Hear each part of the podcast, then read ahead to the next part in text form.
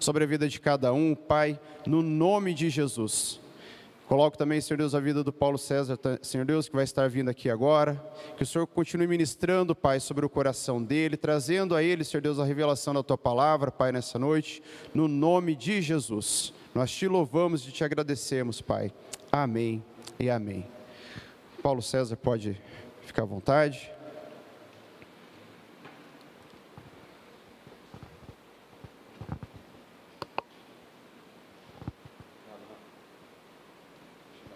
Amém, meu irmão. Obrigado.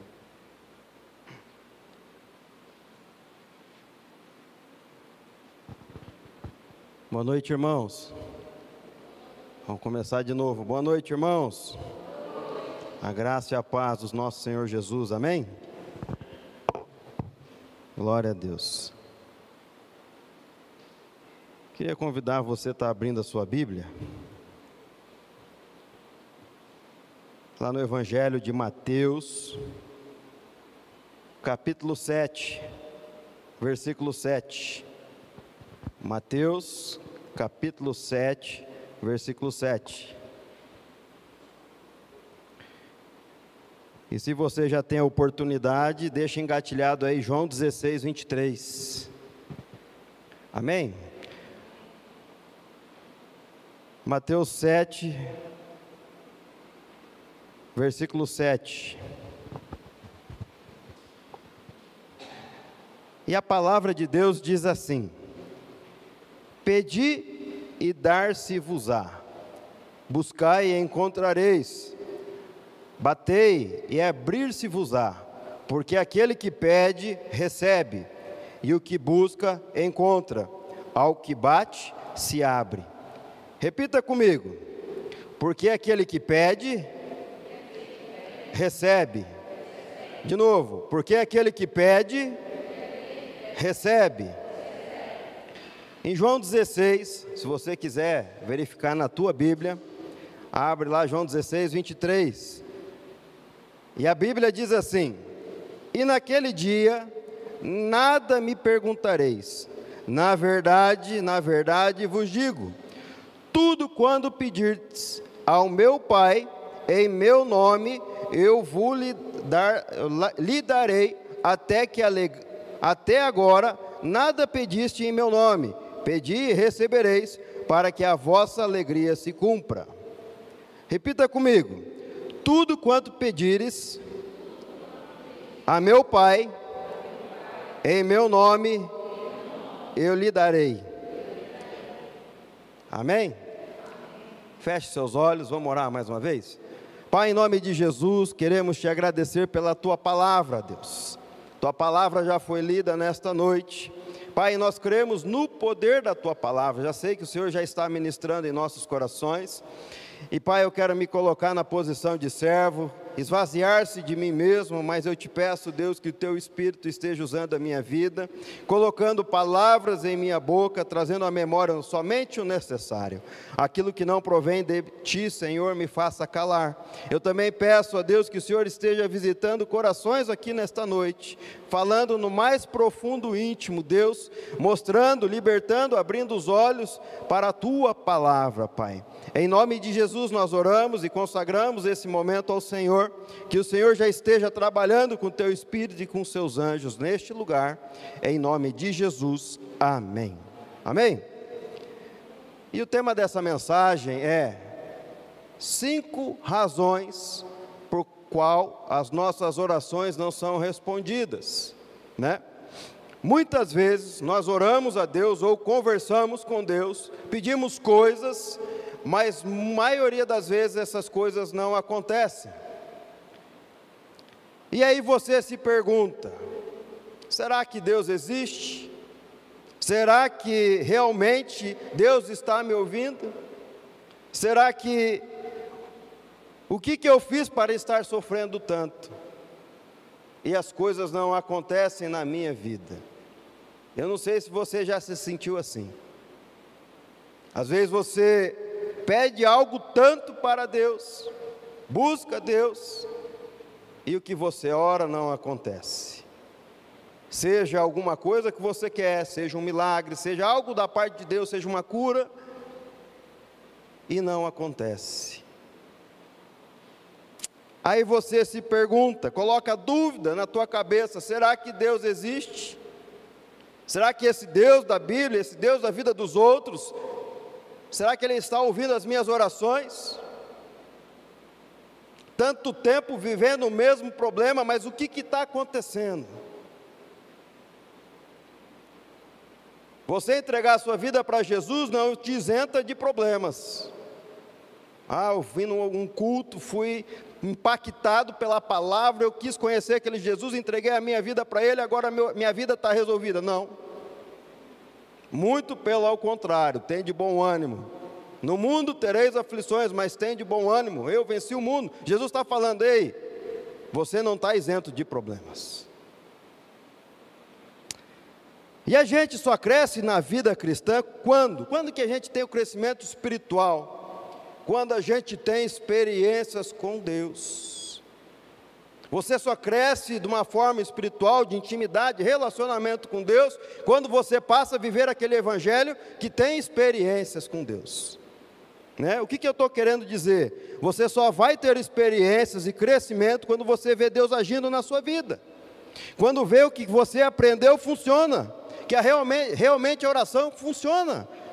Que quando você percebe que a oração é algo real e que Deus está vivo, está operando. Ou seja, respostas ou respostas de orações ou experiências com Deus traz o quê? Traz fé, certeza que Deus existe, sentimento de cuidado de Deus com a sua vida e principalmente, quando Deus começa a responder as suas orações, você começa a entender que Deus está no controle da tua vida. Na verdade, você não está andando nesse mundo sozinho. Deus está no controle de tudo, a todo momento, a todo instante, Deus está cuidando de você. Mesmo que você não perceba e mesmo que você não entenda.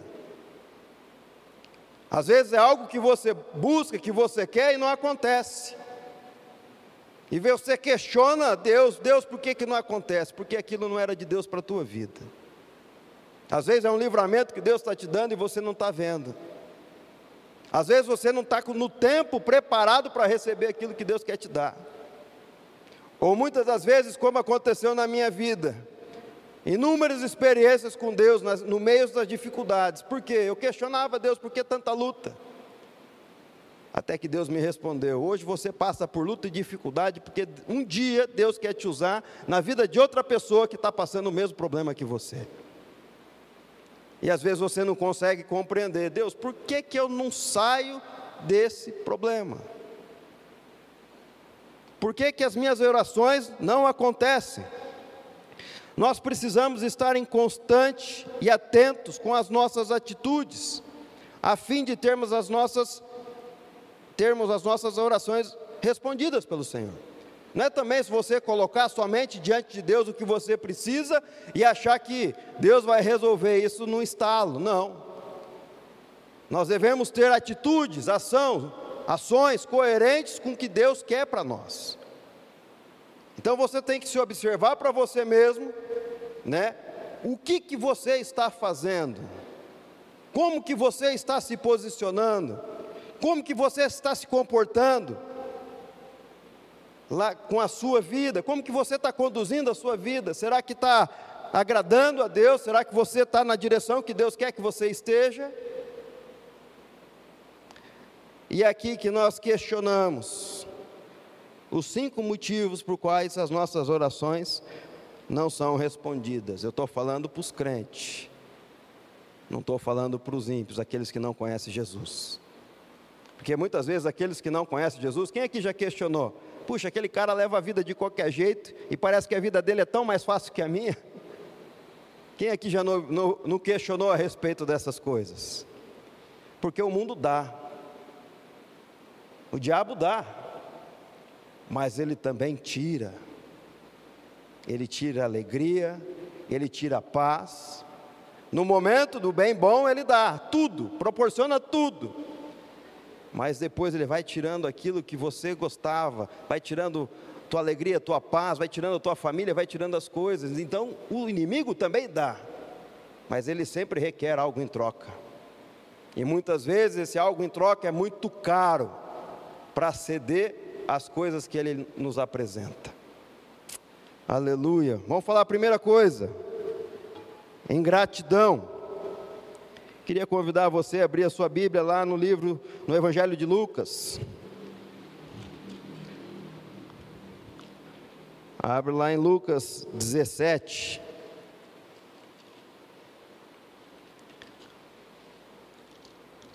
17, versículo 11. Fala a respeito da passagem dos, dos dez leprosos que são curados.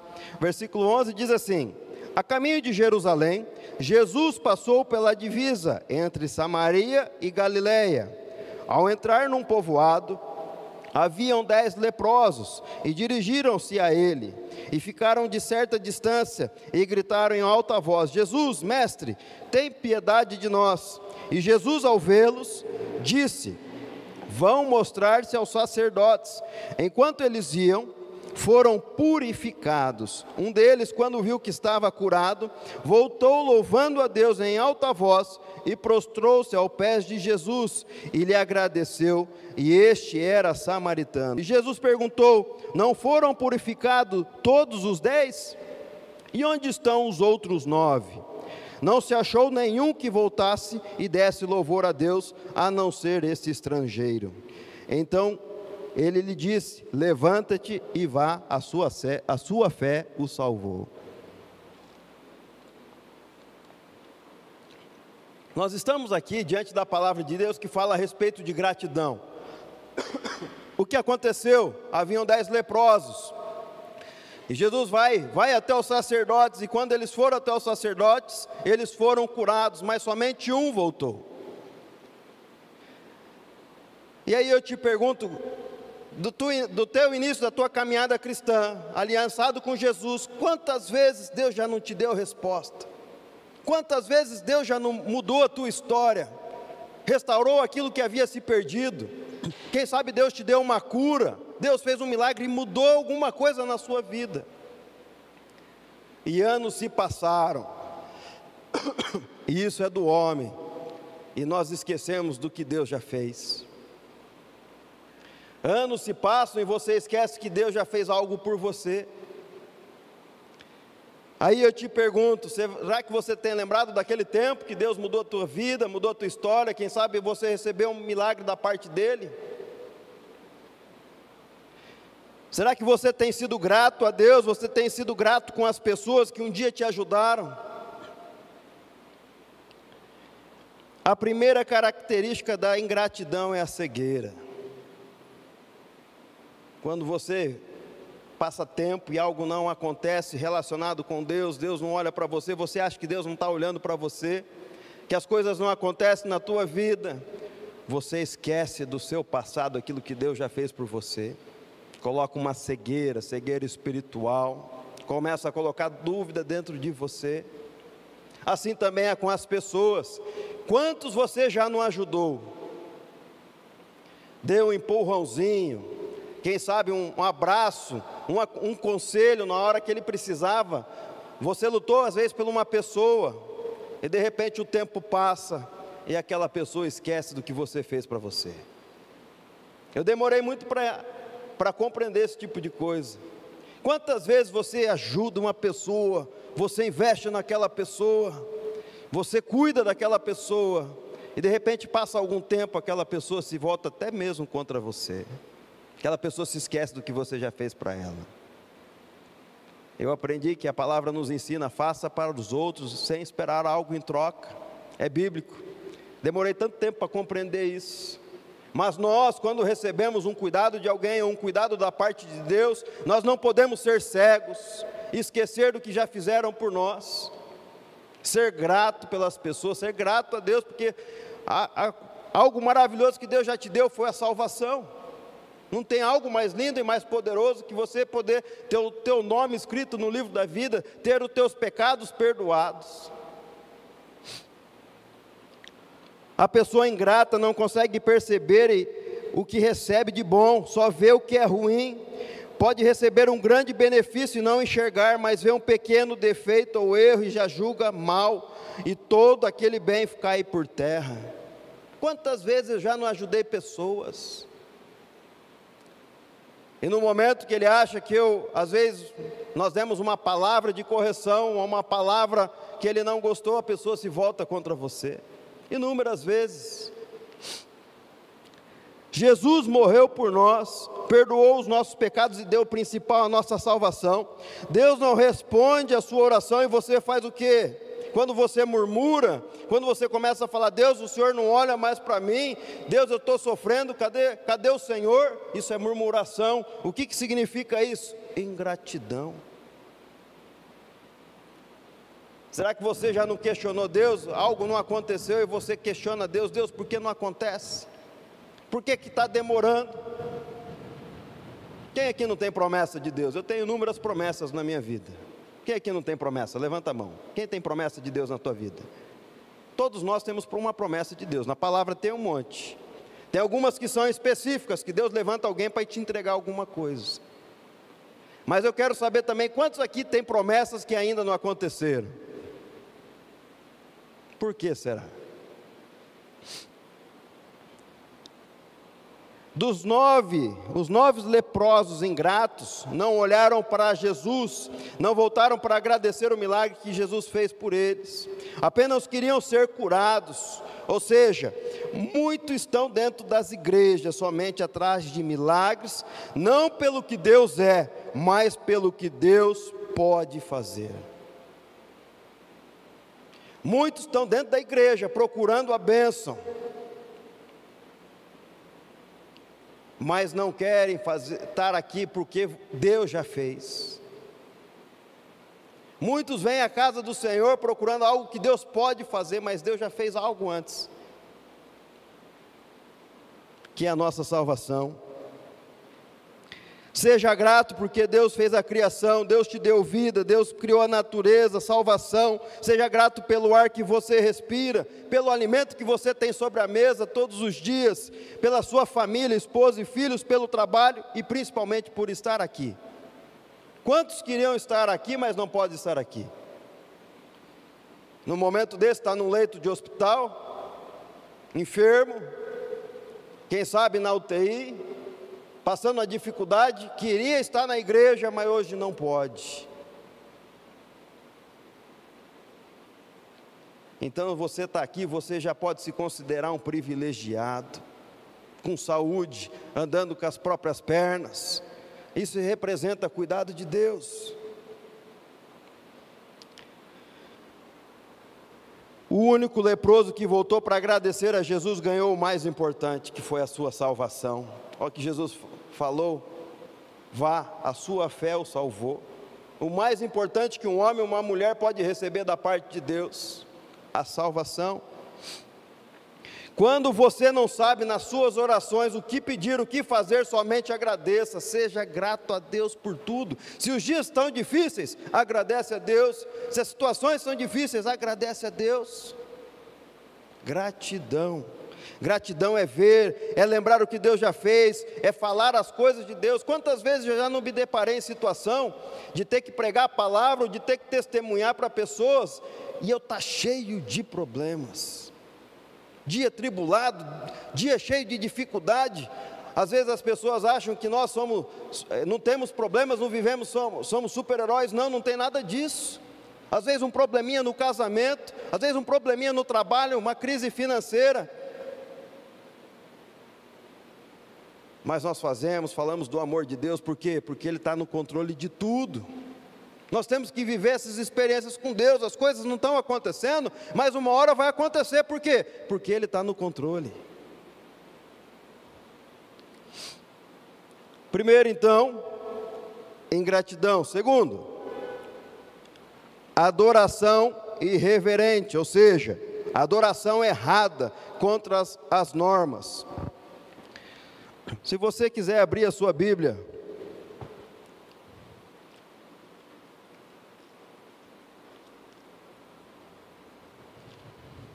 em Malaquias, capítulo 1, versículo 7.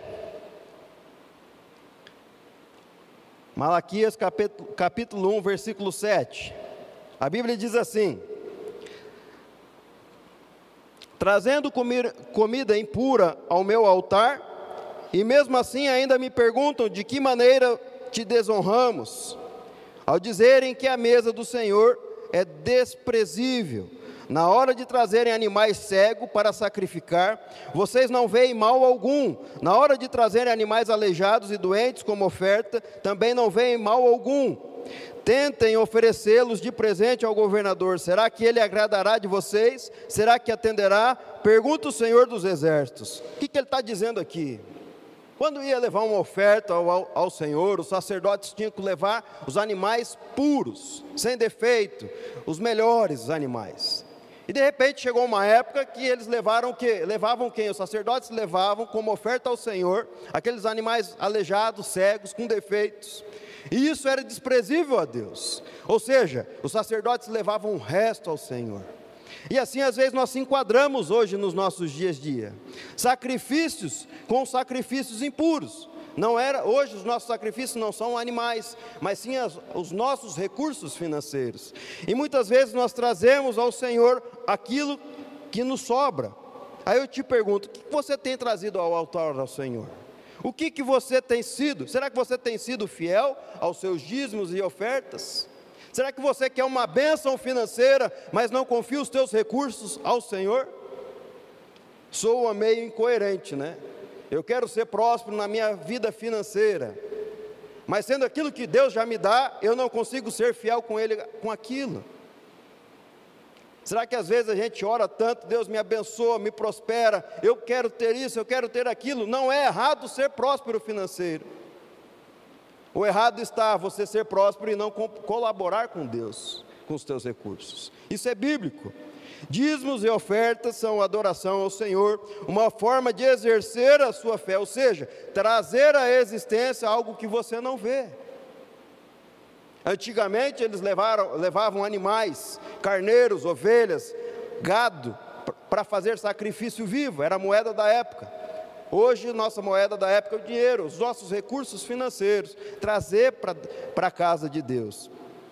E aqui, nesse texto, está trazendo aos nossos dias, significa assim: ofertamos e dizimamos o que sobra, o que de uma certa forma não vai nos fazer falta e que não condiz com a nossa realidade. E aqui eu trago o exemplo, quando eu, eu vejo a respeito disso, eu olho para minha sogra. Minha sogra, professora, a vida inteira lecionando, e nenhum momento da vida dela, boa parte eu não, eu não pude ver isso, mas eu, eu ouço de testemunho da minha esposa, e quando eu já estava com a minha, namorando a minha esposa, eu vi isso várias vezes, que com uma dificuldade financeira grande, ou seja, ela tinha o suficiente para cuidar da sua casa e estudar os seus filhos. Para cuidar da sua casa, nem estudar os seus filhos, ela não tinha dinheiro. Mas quando passava um profeta, um missionário na igreja, ela nunca deixou de cooperar. E com salário de professor, ela conseguiu estudar um filho em medicina, faculdade particular, uma filha em farmácia, também faculdade particular, e a última como enfermeira.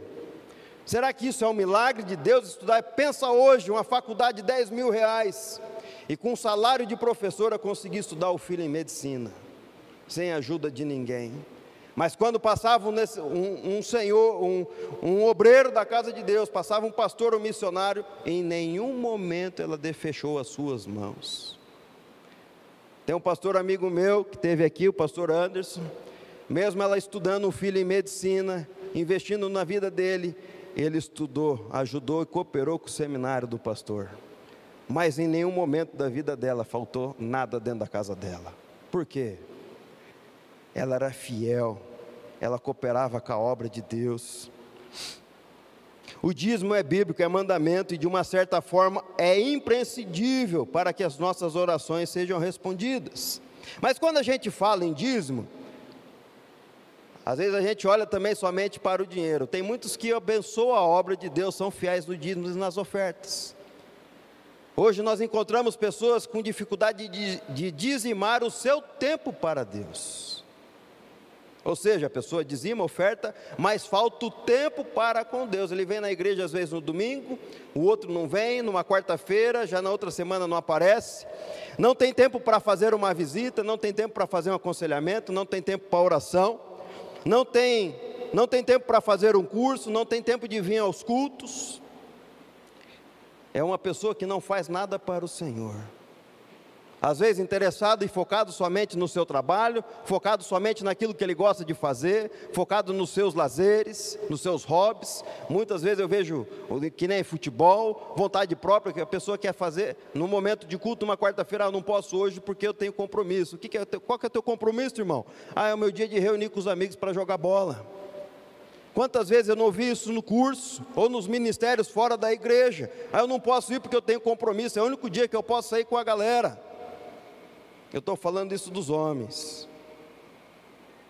Mas serve para as mulheres também. Quantas vezes, às vezes, deixa de vir na casa de Deus por, causa de motivo tão bobo, sem relevância. Às vezes você sabe que uma pessoa está precisando de uma palavra, de um conselho, e você deixa de ir lá, porque acha que você não tem tempo, você tem outras coisas para fazer.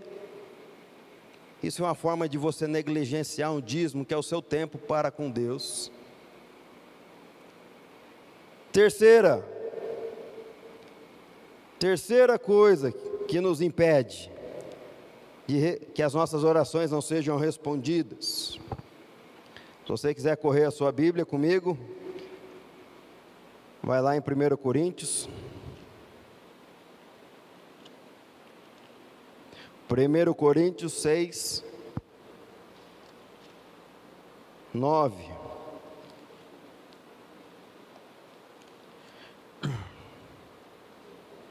Primeiro Coríntios 6, 9. A terceira coisa se chama desobediência a Deus. Tem coisas, irmãos, que nós já estamos cansados de ouvir, de bater na mesma tecla e saber que muitas coisas não agradam ao coração de Deus.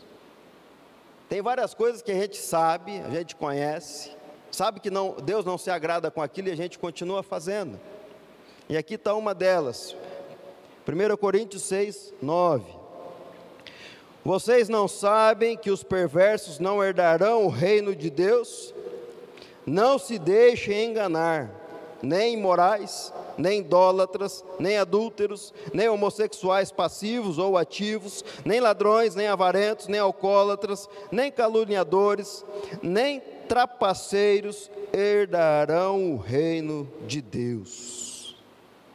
Olha aqui quantas pessoas, e às vezes um, uma, a gente conhece que não pode fazer essas coisas, oramos a Deus, a, a resposta não vem, nós praticamos algumas delas, e nós não compreendemos por que será que as coisas não acontecem na minha vida, nas nossas vidas. Nós já estamos cansados, mas mesmo assim continuamos desagradando a Deus, continuamos cometendo os mesmos erros, os mesmos pecados. Isso já não é pecado, é sim iniquidade. Ou seja, o pecado já passa a ser normal na sua vida. Aqui que está o erro. Se tem algo que não agrada a Deus e você está fazendo, arranca isso da sua vida. Puxa, isso está me atrapalhando a minha comunhão com Deus, o meu relacionamento com Deus arranca, porque o pecado passa a ficar normal, comum na sua vida. Olha o que a Bíblia nos ensina em Miquéias 3:4. Então clamarão ao Senhor, mas não os ouvirá antes esconderá deles a sua face naquele tempo, visto que eles fizeram mal nas suas obras. Miquel está falando aqui dos chefes e dos falsos profetas que estão na liderança do povo de Israel. Antes conheciam a Deus, mas abandonaram as leis, os padrões estabelecidos por Deus e começaram a criar as suas próprias doutrinas, os seus códigos, querendo justificar os seus pecados. Eu vi esses dias nas redes sociais que um, um pastor falou que a Bíblia precisava ser atualizada. Meu irmão, a Bíblia é mais atual do que antes. A Bíblia tá, não precisa, parece que nós estamos vivendo os tempos dos fins. As pessoas estão querendo justificar os seus próprios erros, os, pró os próprios pecados. querendo se esconder, achar uma, uma entrelinha, uma brecha na Bíblia para justificar os erros. Estão querendo se justificar. Assim como esses falsos profetas desviaram-se do caminho do Senhor, estavam em pecado, mas Deus nos chama para amar a justiça e aborrecer o mal.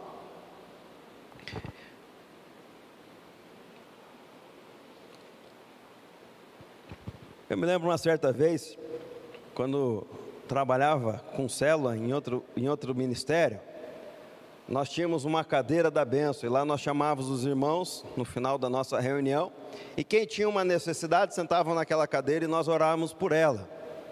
E eu me lembro que uma certa vez uma irmã veio pedir para que Deus abençoasse, que ela estava querendo morar, é, arrumar uma casa, alugar uma casa para que viesse a morar com seu namorado. Abrir uma empresa de sócio, mas eu perguntei, irmã, mas como que você quer que Deus abençoa o seu relacionamento, abençoar esse aluguel dessa casa para vocês morarem, montarem seus, o seu negócio nessa mesma casa, sendo que vocês não querem um compromisso entre vocês, ou seja, vocês não querem se casar. Será que Deus está nesse negócio? É claro que eu não orei. Primeiro você casa, depois a gente ora para Deus abençoar.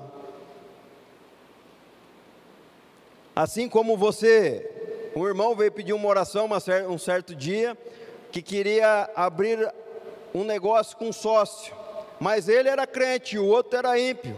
Meu irmão, não vou orar para abençoar, você vai cair em julgo desigual. Pode ser uma revenda da Toyota que se vende sozinho. Tem carro ali que você abre a boca, não precisa nem de vendedor. Mas se ali tiver uma sociedade entre um crente e o ímpio, não vai dar certo. Porque tem julgo desigual. Mesma coisa no relacionamento. Depois de Cristo, a decisão mais importante na vida de um homem e de uma mulher é escolher o seu esposo ou sua esposa. Com quem você vai passar o resto dos seus dias porque não tem escapatória, você vai ter que viver até o resto da sua vida. Agora você escolhe uma pessoa que não tem a mesma fé que você, será que vai dar certo? Aí você casa, não, eu vou casar porque essa pessoa vai vir para Jesus, vai, Jesus vai transformar a vida dela. Tomara que seja propósito, porque a maioria das vezes não. É para destruição, é para tirar a paz. Você vai viver uma vida completamente com, Difícil, porque duas pessoas que não têm a mesma fé. Aleluia. A Bíblia diz: se quiserdes e ouvirdes, comereis o melhor desta terra. Se vocês, na versão, nova versão internacional diz assim: se vocês estiverem dispostos a obedecer, comerão os melhores frutos desta terra. Quem está aqui disposto a obedecer a palavra de Deus? Meu irmão, não adianta sair daquilo que a palavra diz que nós temos que fazer, não adianta sair da risca. A Bíblia nos promete, ó, se tivermos disposto a obedecer aquilo que Deus queira, comeremos o melhor fruto desta terra. Meu irmão, não tem coisa melhor do que viver debaixo da bênção de Deus, viver alinhado com a palavra de Deus, viver uma vida em santidade, sem desviar para a esquerda ou para a direita, intimidade com o Senhor.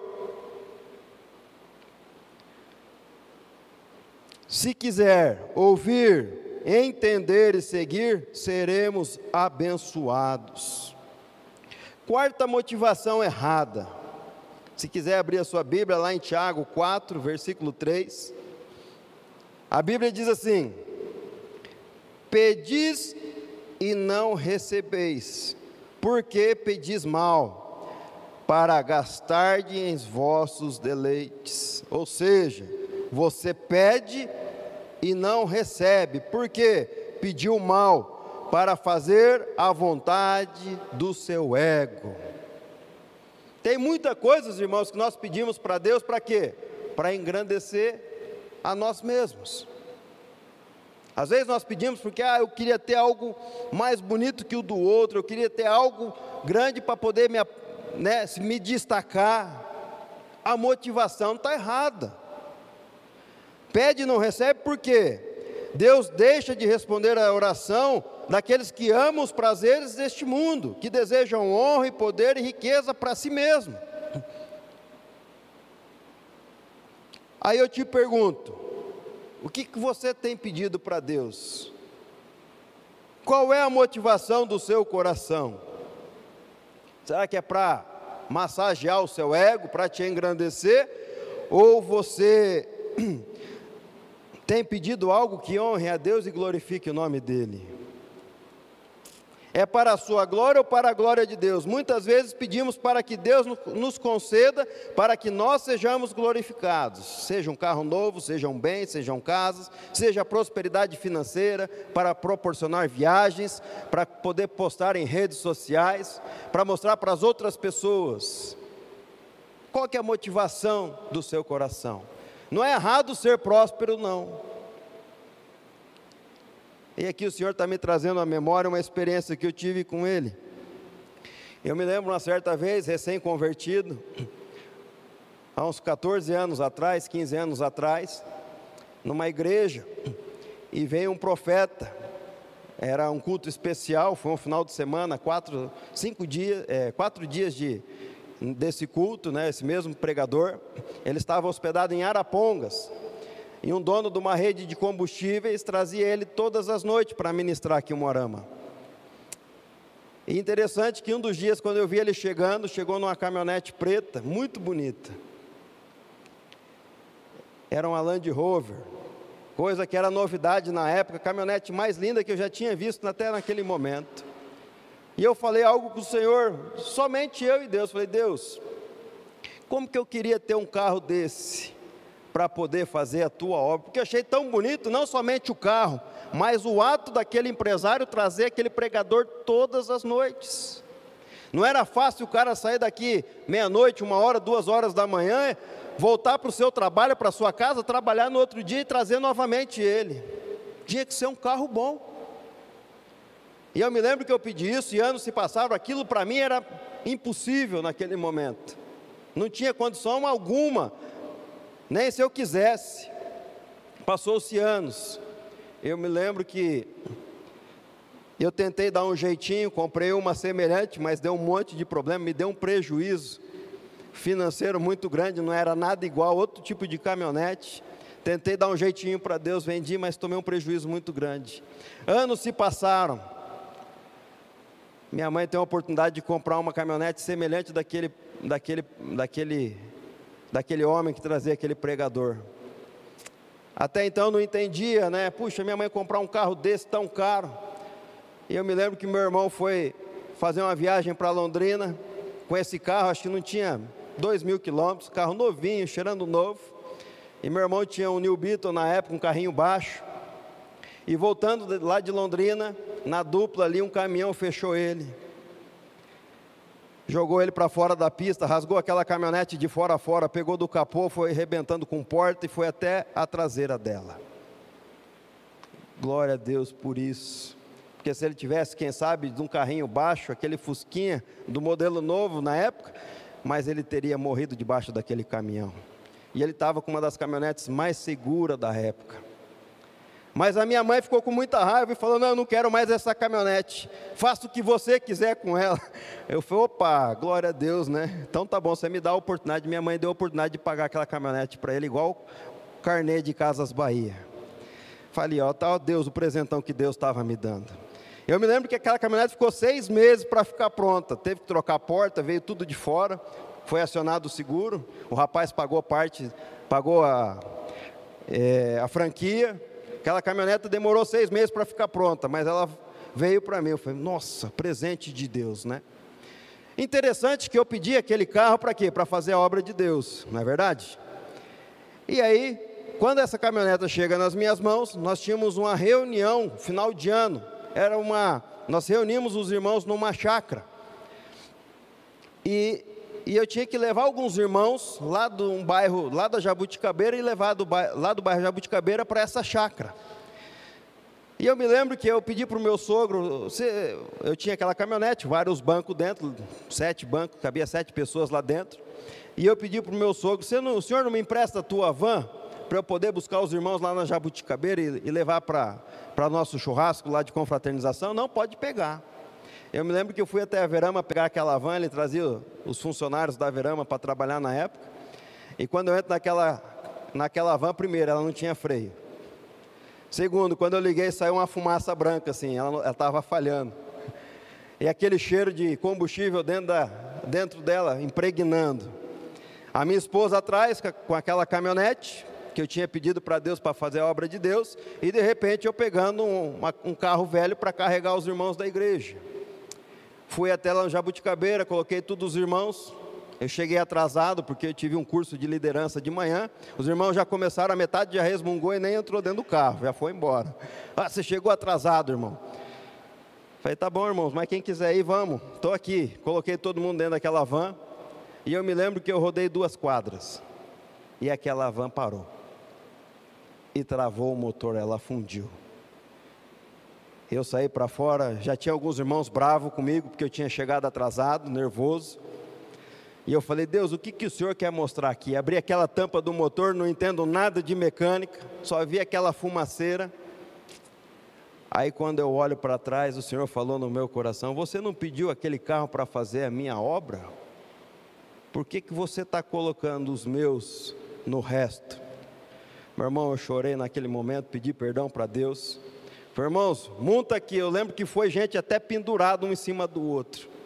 Mas aquela caminhonete rodou, rodou mais de 50 mil quilômetros fazendo a obra de Deus pegando o pastor numa cidade, levando para outra, levando os irmãos para encontro com Deus. Aquela caminhonete não parou para fazendo a obra dele, porque quando Deus quer te abençoar, Ele não quer abençoar você, Ele quer abençoar o povo dele. Os recursos, as coisas que Deus te dá, não é para você, é para abençoar aqueles que estão ao seu redor. Não é pecado ser próspero, não. O pecado é você ser próspero e não compartilhar. Aleluia. Quinta coisa que pode impedir a sua oração, a resposta de oração, a falta de perdão. Se você quiser ler comigo, abra, abra lá o, o Evangelho de Marcos, capítulo 11, versículo 25. A Bíblia diz assim: E quando estiverdes orando, perdoai. Se tendes alguma coisa contra alguém, perdoai para que o vosso Pai que estás no céu vos perdoe as vossas ofensas. Mas se vós não perdoardes, também vosso Pai que estás no céu não perdoará as suas ofensas.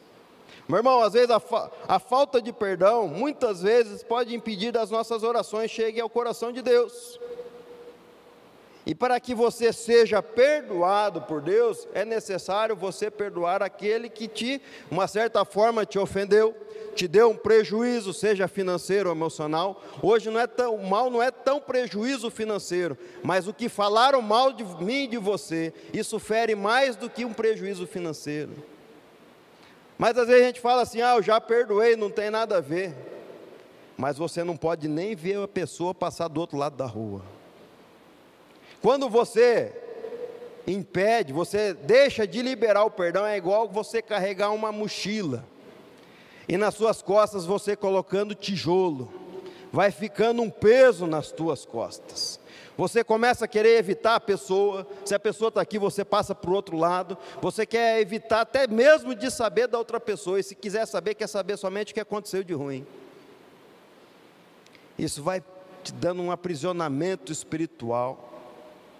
Mas quando você tem o entendimento, quando você libera o perdão, além de você ser perdoado por Deus, você tira aquela, aquele peso das tuas costas e joga no chão. Tira aquele negócio que te aprisiona. Tira isso da tua vida. Há exemplo que eu me lembro de duas situações de perdão. Uma delas eu já tinha feito vários cursos de casados para sempre vários cursos relacionados a perdão.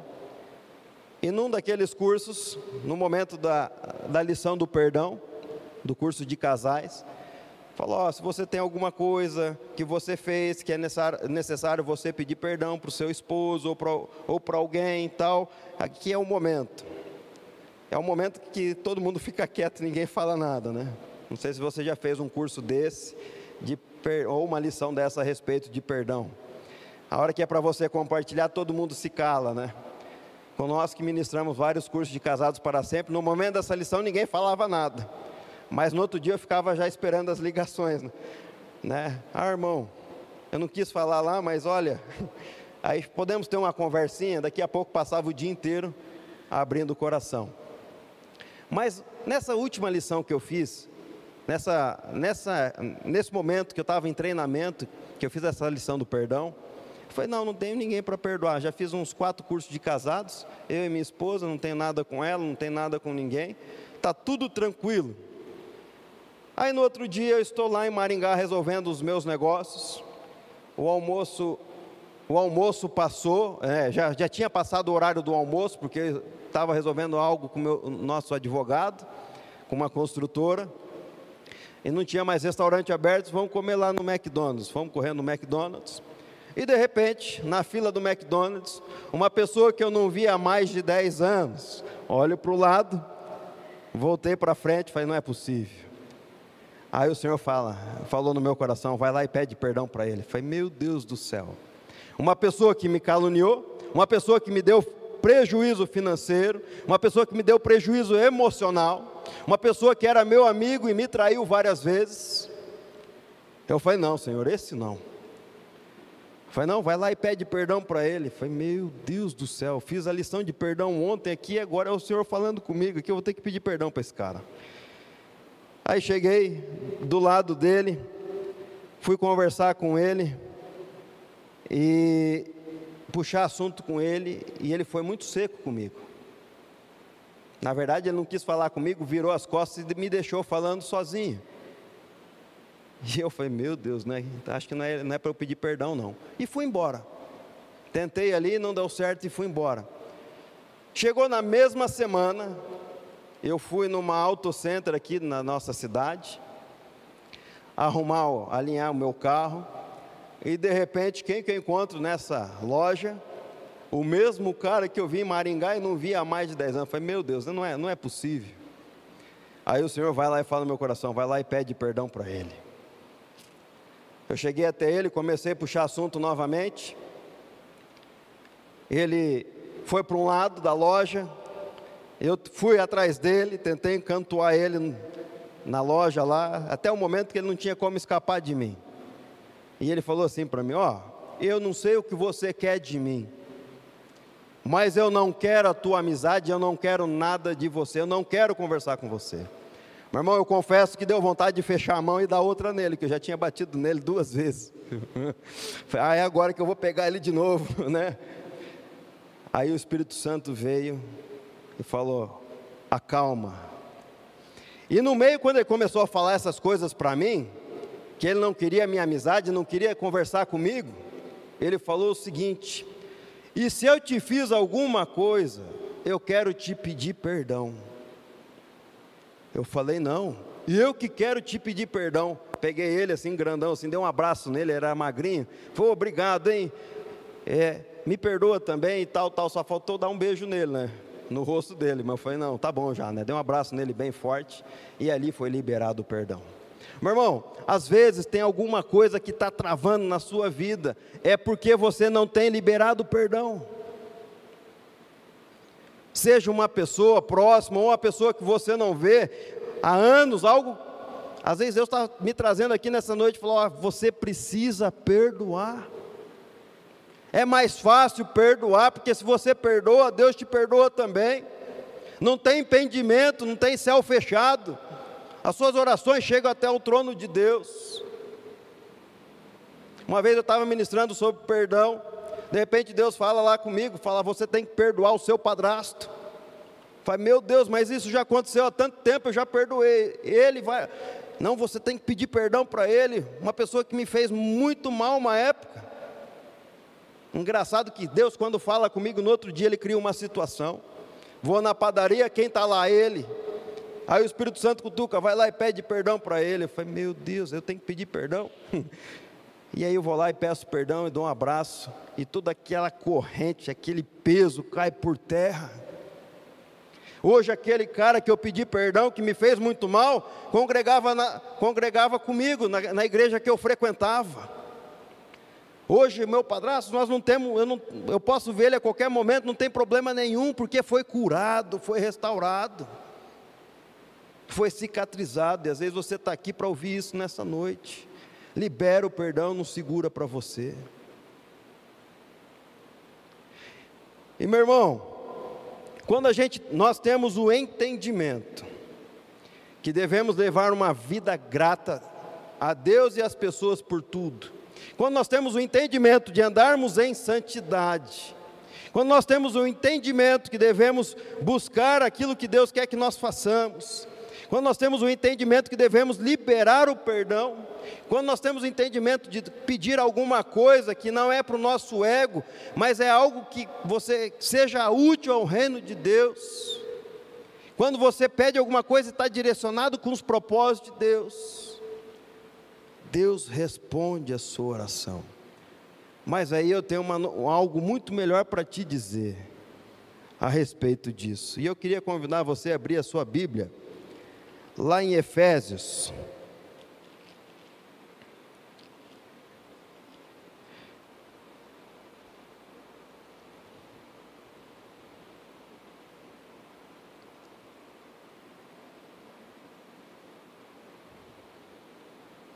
Aleluia.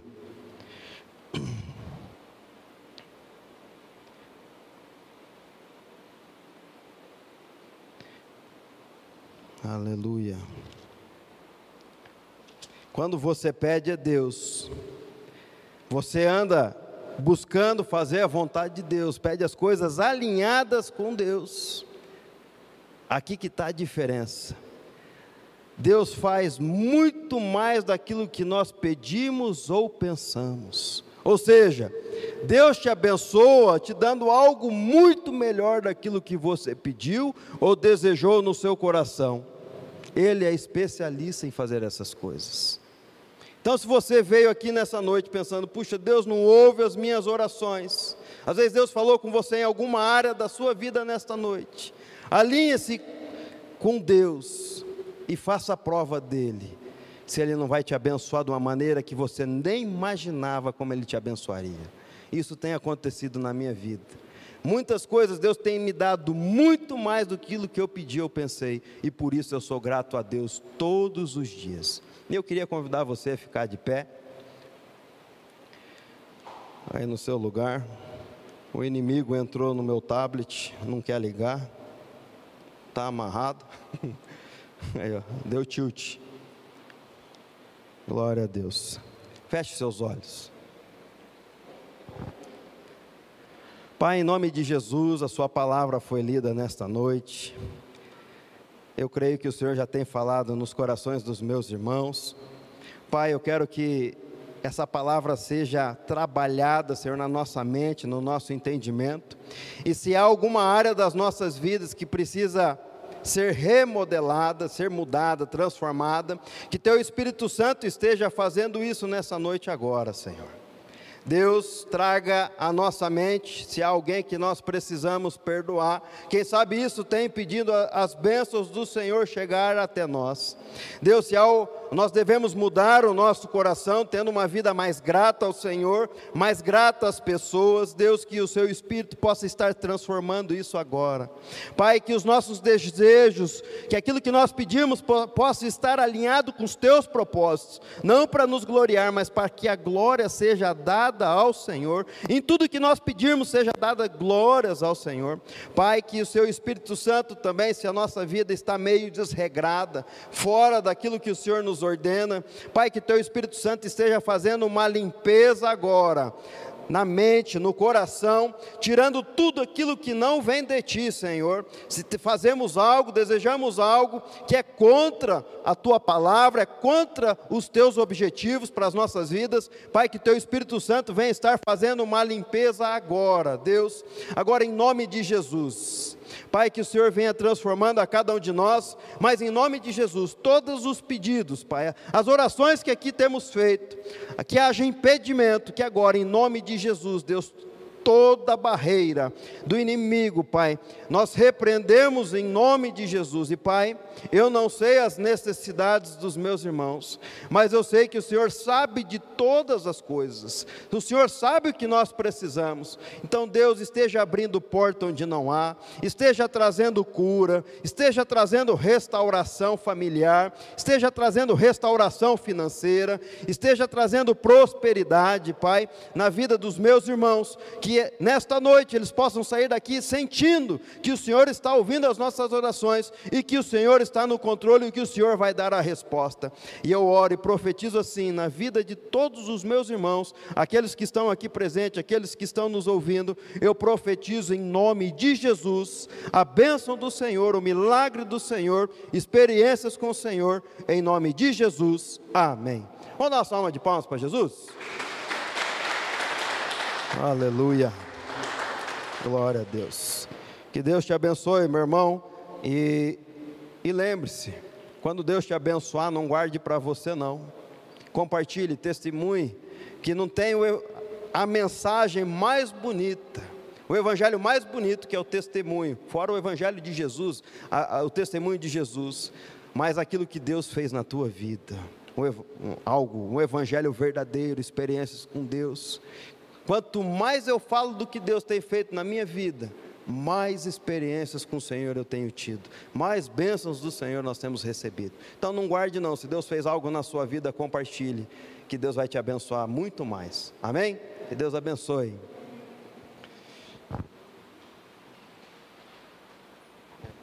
Glória a Deus. Quem foi abençoado nessa noite? Irmãos, na sexta-feira nós não vamos ter programação aqui na igreja, no, de culto de virada. O nosso culto vai ser no domingo, somente às 7 horas da noite. O culto da manhã de, do dia 2, ele está cancelado. E aí, se você estiver aqui na cidade, se você não for viajar, você está convidado a estar aqui conosco às 7 horas da noite no dia 2. Um grande abraço a todos, vão na paz de Deus e até o próximo culto.